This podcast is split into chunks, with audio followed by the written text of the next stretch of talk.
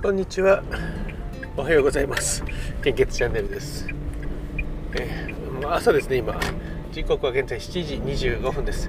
令和4年6月2日。今日は木曜日ですね。あの昨日街頭演説したので、えー本日の、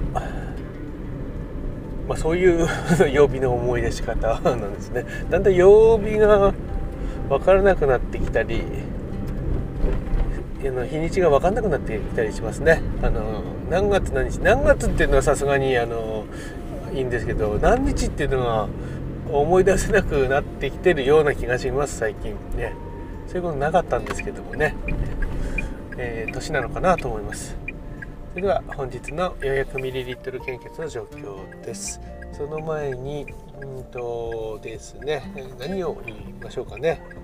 えーっと昨日街頭演説、えーしたんですけども昨日はタムリンと一緒に行って、えーそれであのライブもしたんですけどハンさんとハルさんが、え遊びに来て、くれました。ありがとうございます、えやっぱりあの参加してくれる方がいるとやっぱりあの励みになりますよね、えーあのこれからもよろしくお願いいたします、えーそれであの青森の献血ルームは本当に昨年度から、えーまあ今日まであの多くの方が来ていただけるようになったんですね、これはなんかあ あの街頭演説週に1回ですけども、まあ、何年2年あれ？2年何ヶ月ですかね。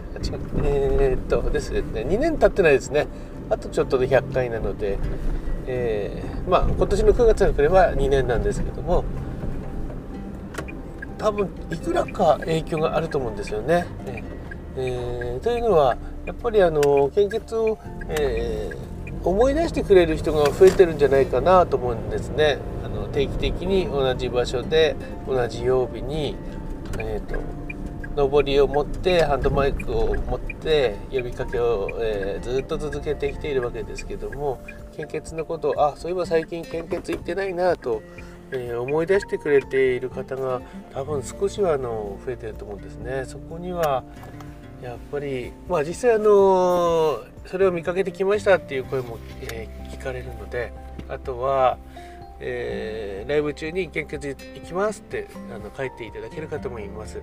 えーそれはまあ青森じゃない場合もほとんどなんですけども ですからまああのどちらの場所でも増えて、えー、の献血にご協力いただけるといいなと思っています一方あの弘前市というところにも、えー献血ルームあるんですけどもこちらの方はですね昨年、えークラスターが少し、連続して続いて発生してそれから少しあの振るわなくなってるんですよね。ここを今年は何とかしたいなと思うんですけれどもあの継続っていうのが戦略になるっていうのが分かってきたので、え例えば新聞広告とかあと、まあ、文化祭の、えー、と広告でもいいですよね。学校と学校の文化祭。あとは、まあ、手帳ですね。青森県民手帳とかそういったのもあるんですけども、えーそれ1回2回じゃ全然ダメで多分1年に1回やるんであれば10年20年続けてやって初めて効果が出てくるっていうことになると思うので多分そこまでいかないうちにあの広告とかってあのお付き合いでやって担当者が変わったら終わっちゃうとかいうこともあると思うんですけども絶対これを継続して、えー10年20年続けないと効果が出ないんじゃないかなと思っています。えーうん、継続性はやっぱりあの戦略ですね。それが本当にあの分かるようになってきました。えーそれでは本日の 400ml 献血の状況です。あ、すみません。音が入っちゃった。えーまず北海道地方は全型非常に困っています。東北地方は A 型 O 型心配です。B 型 AB 型困っています。関東甲信越地方は A 型困っています。O 型 B 型非常に困っています。AB 型安心です。東海北陸地方は A 型 O 型非常に困っています。B 型 AB 型あすいません。B 型心配です。AB 型安心です。近畿地方は A 型心配です。O 型非常に困っています。B 型心配です。AB 型心配です。中四国地方は A 型困っています。O 型が非常に困っています。B 型安心です。AB 型も安心です。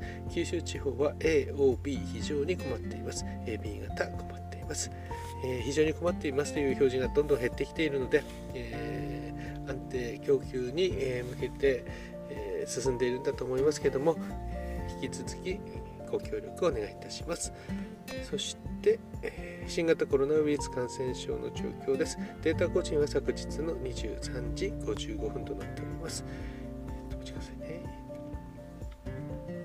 新規感染者数は2万2768名。死亡者数は前日比プラス36名となっております、えー、またちょっと、まあ、とにかく検査してないですからね。えっ、ー、とまあ今更言ってもあれなんですけども結局あの、えー、対策って一つしかなくてえっ、と例えば鳥インフルエンザはあの流行しないですよね。あれはなぜかというとあの、まあ、殺処分するからなんですね。防護服を着て殺処分をして、えー、そこにする。ただ人間の場合はそんなことできないので、え、隔離するっていうことですね。ただひたすら検査をして隔離する、えー、今やっていることは検査しないで、え隔離もあの家族と一緒に自宅に待機してますよね。ホテルとかにはいないので。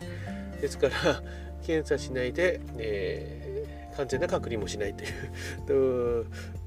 もう大変な状況なんですね。だからまあ今のこの陽性率が30%というそして、えー、新規感染者数が毎日何万人も出ているという、えー、そういうあの世界でもあまりあの珍しい国になってしまったと、えー、そういうことですね。